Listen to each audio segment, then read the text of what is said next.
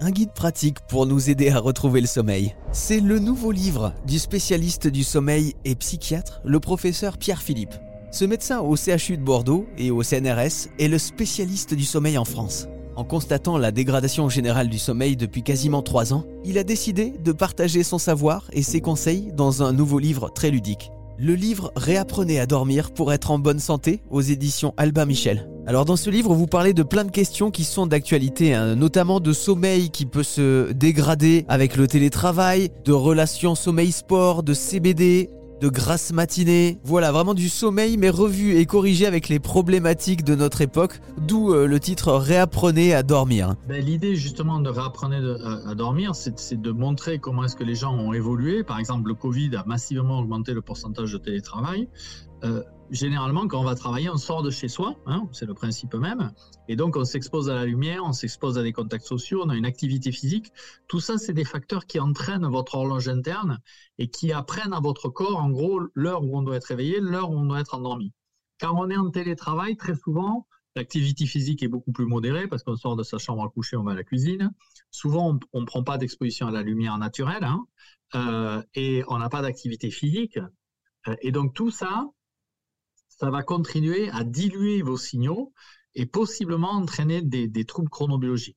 En plus, dans la journée, on va avoir tendance à moins s'alimenter ou à, s'alimenter à des horaires plus irréguliers.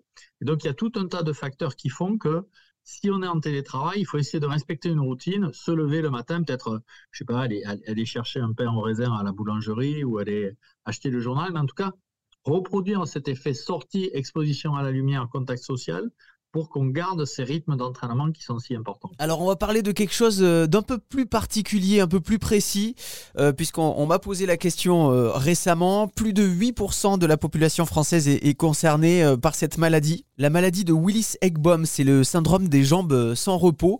ça fait plus de 5 millions de Français hein, quand même qui ressentent ces gènes dans les jambes pendant la nuit et du coup qui ont le sommeil perturbé. Est-ce qu'il y a quelque chose à faire en particulier? Alors, le, problème, c'est que le, syndrome des jambes sans repos, c'est une maladie neurologique très complexe qui est probablement liée à la carence en fer au cours de la grossesse chez la maman, qui va entraîner des troubles de transport de la dopamine chez l'enfant.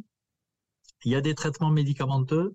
Ils sont malheureusement pas toujours efficaces. Ils peuvent entraîner des, phénomènes de dépendance très sévères pour certaines classes. Euh, l'activité physique modérée peut aider. Euh, contrôler son taux de fer, parce que des fois, une carence en fer peut aggraver ça.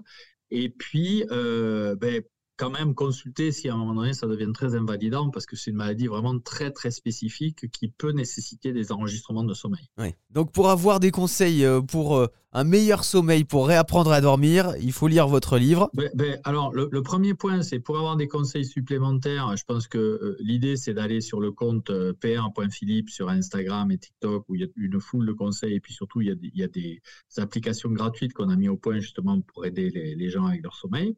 Le deuxième élément, qui est un message positif, c'est que si vous améliorez votre hygiène du sommeil, probablement pour 75% des gens, ça va avoir un impact très significatif sur votre bien-être et sur votre santé liée au sommeil. Et peut-être la première règle pas oublier, c'est la régularité. C'est-à-dire essayer de tenir la régularité, levez-vous à peu près tous les jours à la même heure. Le week-end, vous pouvez vous autoriser une heure de décalage, mais pas plus.